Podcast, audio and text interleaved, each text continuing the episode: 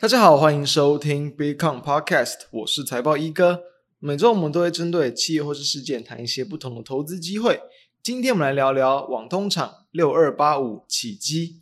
喜欢我们也欢迎订阅我们的频道。在音乐结束后，就开始今天的内容。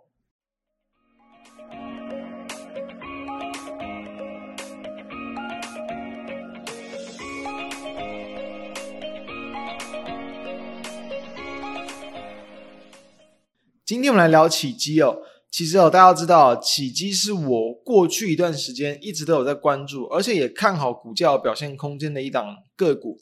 最主要的原因，其实如果说你要从肉眼很明显的去看的话，就是说在前一段时间，整个国际股市在下跌，在破底，起基几乎都没有破。几乎都是维持在月线呃季线上方整理，然后是一个高档的横向区间，也是最近这几年来的一个相对高点的位置。等于说，一定是有很特殊的一些原因，或者是营运的表现，才可以让它营运一直维持在这种强劲整理的情况。所以，那也确实，我们这边先来去聊聊利多跟股价的一些关系。好，首先我们要知道，其实很多时候。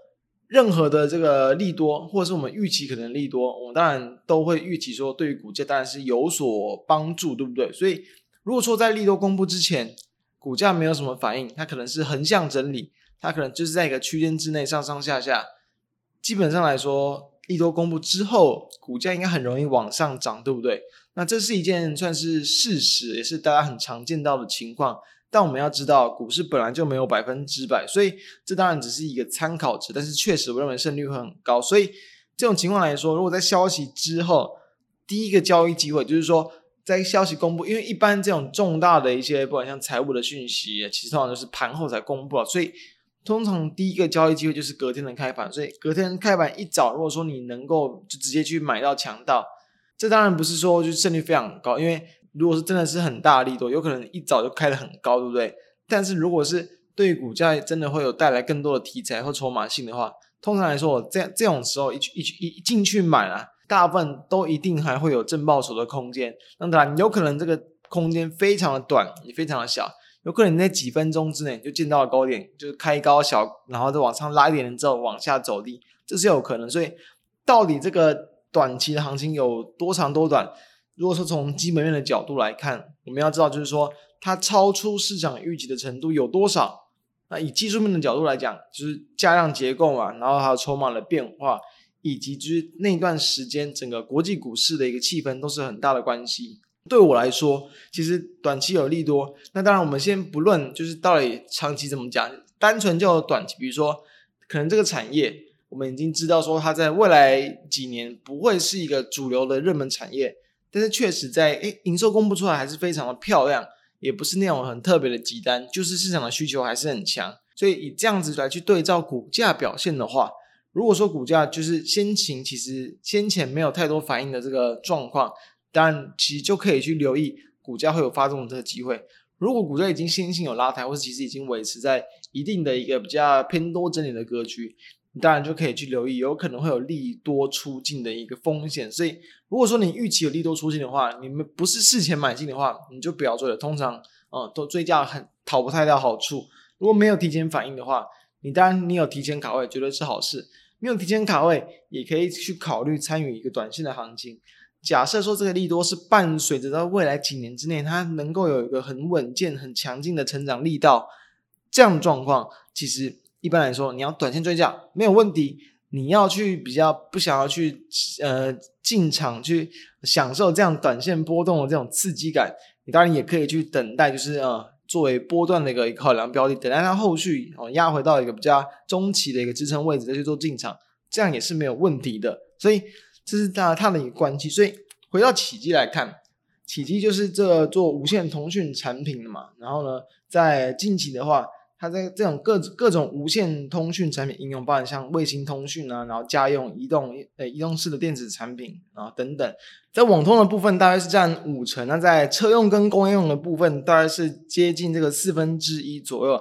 而在这种家用啊跟其他的部分也大概是占了这个四分之一，所以嗯最主要的话其实就是在这种呃可能跟网通然后跟卫星通讯相关的一些这个应用，算是比重比较高。而它近期确实是连续公布了，就是蛮多的一些利多讯息出来，尤其在十一月初他就公布了他的一个第三季的一个获利数字，就是三点一三块钱，这是一个很高的一个数字哦，就是直接去赚赢了上半年就是两季的二点二元，而且几乎就是超过去年全年只有赚三点一五元，等于你一季就几乎快要是超过去年全年的获利，所以这难怪为什么股价可以一直维持在这种高档的状况整理嘛。但我们也要知道，这样的讯息公布之后，诶，其实股价好像没有太多的一个反应。那再来就是后续。哦，就是十一月八号哦，它也是公布了十月份的营收，营收持续的往上去创高，非常亮眼。大家不还记不记得，在大约三周之前，其实我们去有去谈到这个网通股的这个表现，其实就是呃网通股的很多一些比较主呃，应该说台湾有代表性的厂商，营收都还是维持在一个很强劲的表现，几乎都是之前我们讨论的时候是九月营收嘛，所以九月营收很多都有创高，但回到现在来看，诶，确实。这个十月份就不见得是每一档都有在连续往上的创高，那也符合我们今年所说的，那有可能在这个高峰啊快要去接近了。那启碁至少它还是维持很强劲的一个成长，就是因为说，不然像陆续疫情解封之后，然后呢各国政府啊，他们对于这种网通的这个铺建建设都是有在持续的一个这个扩大。当然还有以及就是消费性市场，就是大家知道目前都还是在库存调整，所以。网通之前有缺料、缺晶片的情况，就因为消费性他们的需求转弱，而可以让这些晶片就可以去供给更多给这种网通厂商，所以让他们的一个这个出货状况可以去更加的一个顺畅。这些都也是激励到奇迹的十月份的营收啊，这个年增接近八成，然后再创历史新高，这样的一个强劲的一个水准。所以包括像旺季效应啊，然后缺料环节嘛，还有就是呃后续这个新品的一些推出，其实也都是激励它这个。营运表现强劲的几个主要的一个原因，所以我们要知道这些情况，其实让它的一个缴出的营运成绩，其实都是超出市场的预期。因为其实原本其实市场在去抓，其实在第三季的一个这个呃 EPS 只有两二点多块钱，所以其实是呃蛮大幅度的这个差距。那为什么我们要我们要想说，为什么这个公布出来，其实股价好像没有太多的变动？所以就有点回过头来，大家就要去想说，其实就跟我们在也是大家接接近。一个月之前嘛，我们就有谈过说，其实这个网通市场在明年比较有容易会去见到，就是说产业慢慢接近的一个高峰，然后明年的成长幅度可能会有相对放缓的一个这个情况。相对放缓其实代表还是成长，但是这个市场对于他们的本益比评价，其实就会有比较大的这个线缩跟这个下滑。所以说，呃，如果说连之前的这种营运成果都比较难去推升到它的股价。那你其他的利多，其实我认为就不不一定太容易。等于说市场，你想想看，就是把这个目光去更放在这个未来的一个这个表现。那在这个像昨天跟今天，就是我们录制时间，呃，十一月的九号跟十一号，其实都是有召开这个法说会。其实法说会其实也是有去这个去提到说，就包含像是呃有新的这个专案来去做一个量产。那目前其实推升这个奇迹比较主要的一个这个营运的一个部分，就是在这个 FWA。FWA 是一个叫它叫固定的一个这个无线式的一个这个网络的一个接取设备，所以它是 Fixed Wireless Access Network。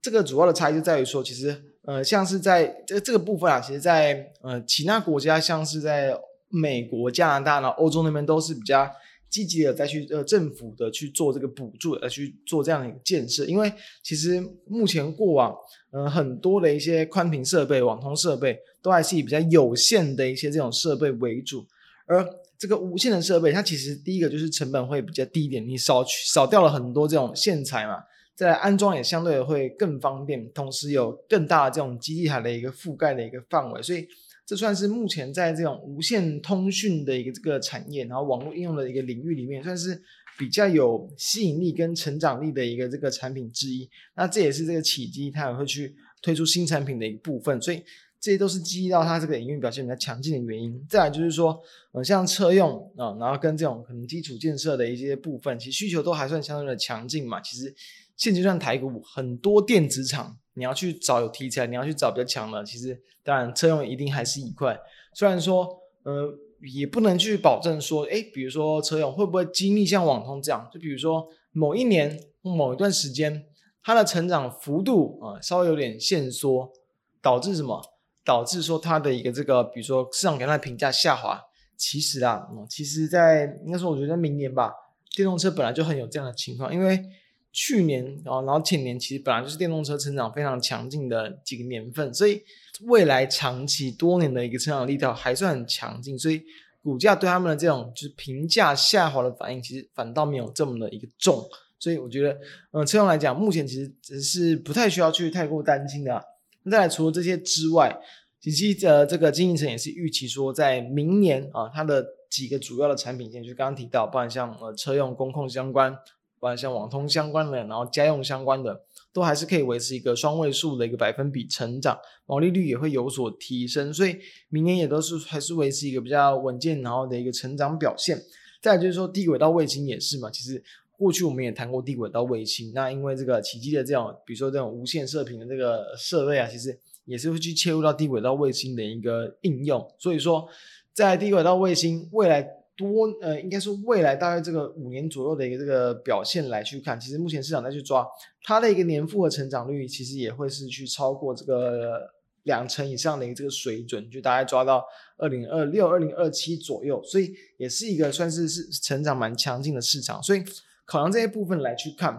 呃，所以启碁提到这个这些部分，然后明年哦可以去维持一定的成长性。加上说资本支出是比较持平的，然后在这个 WiFi 7的一个产品，在二零二四年可以开始去做放量，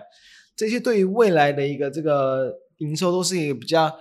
稳定，然后可以去预期的一个这个一些讯息，激励到了启碁的股价在十一月十号啊，是这个一度早盘就直接往上去，这个攻到涨停板，非常的强劲。但很可惜的就是在短短的时间之后。股价涨停就打开，然后直接往下去灌到了这个，就是慢，应该是慢慢慢慢的灌压，然后尾盘就收在平盘附近。所以，我们就可以想想看，在呃先前这样很多连续的一些营运利多，就是已发生，然后过去式营运利多，既不太了股价，然后呢，对未来的一些就是法说会的提到的一些这个展望，哎，确实激励到股价，但成为了这种昙花一现的行情，我们就可以去思考，就是除了在从刚谈到这这个营运这个点之外，就是。哦，它当然在筹码跟技术面上也都有值得去关注的这个焦点。首先就是说，呃，量真的有点爆了一个太大。其实，在过往几个月之内，其实它在单日的一个平均啊，月均量大部分都是不到万张，所以偶尔有来到这两万张以上，就是已经很罕见。几乎在最近这一季以来，就只有一天。那今天的预估量早盘是直接就已经超过到了一个四万张以上，等于短线的一个，就是它的一个这个波动率，或是它的一个这个周转率，其实已经拉得太高，